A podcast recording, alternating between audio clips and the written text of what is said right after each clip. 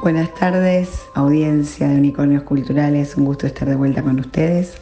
Voy a hablar un poquito de política internacional, pensando en lo que está pasando en el mundo y qué nos pasa a nosotros con lo que está pasando en el mundo. A veces cuando salimos del ombligo en el que estamos, no es que nuestras crisis se diluyan, pero sí quizás nos puede hablar, sacar un poco de negatividad y hablar de las oportunidades, ¿no?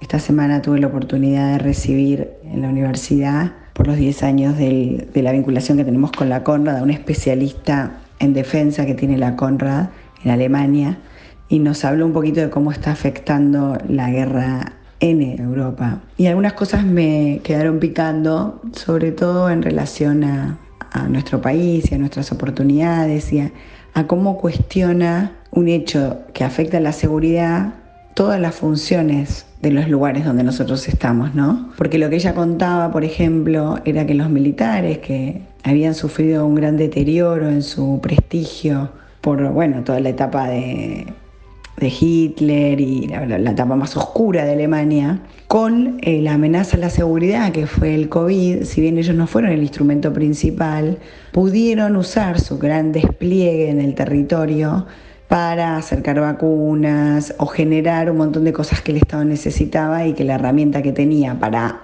la articulación territorial eh, fueron las Fuerzas Armadas. ¿no? Entonces, en ese nuevo encuentro entre hombres y mujeres alemanas con uniforme y hombres y mujeres alemanes sin uniformes, reconociéndose parte de una misma comunidad, enfrentando una misma amenaza, eh, un poco eh, fue cambiando el tema del prestigio. Y cuando aparece la guerra, bueno, aparece el sentido de las Fuerzas Armadas alemanas. ¿Para qué las necesitamos? Independientemente que para Alemania significó aumentar el presupuesto militar y un reposicionamiento de lo militar, eh, pensando que había que defender algo, eh, también significó un nuevo sentido eh, de país, ¿no? de pensarse en relación a cómo enfrentar la falta de gas, la crisis alimentaria, un montón de cosas que plantea el cambio del escenario. Y es un poco lo que pasa cuando miras ahí, porque qué nos pasa a los argentinos con la guerra, primero la tenemos lejos. Entonces, salvo cuando aparece ahí la, tentativa de la amenaza nuclear y esto que apareció en algunos diarios de que este sería la única zona donde no nos llegaría la expansión, si se utilizara, la realidad es que para nosotros es, una, es algo que está muy lejano. Sin embargo, hay un montón de actores en la Argentina que empiezan a sufrir o a tener oportunidades a partir de, de lo que está pasando en el mundo con esta guerra. La crisis alimentaria que se produce y la crisis energética por lo que está pasando. Ucrania era un, pulmón de tierra fértil para proveer alimentos y Rusia era un gran proveedor de gas. Y bueno, eso hizo que cada uno de los países empezara a replantear cómo hacer, cómo hacer para no depender solamente de aquellos que pueden amenazarnos ¿no? o que pueden generarnos tensión.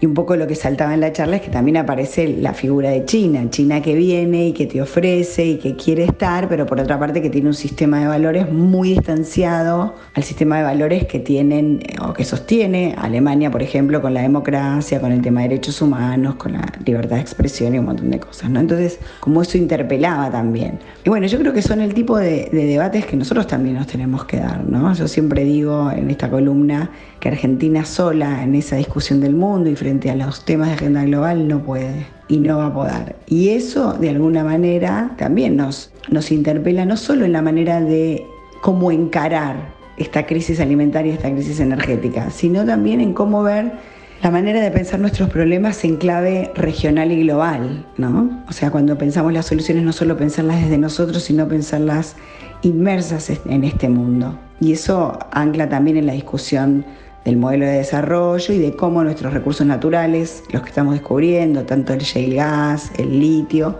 tenemos que eh, ofrecerlos al mundo de qué manera que sea mejor para el beneficio nuestro, ¿no? Y en eso sí, para terminar, me gustaría marcar algo que me encantó de la exposición y fue que Europa decidió, así como decidió unida, no al principio de la pandemia, pero después decidir comprar las vacunas para negociar en conjunto y repartir entre todos y para que los más chicos de la coalición, o sea, de la región, no se vieran perjudicados, también hace lo mismo con la provisión de gas. Están decidiendo juntos cómo compran y reparten. Creo que eso sería muy interesante para nuestros países. Bueno, seguimos la semana que viene. Seguimos en Facebook, arroba unicornios culturales.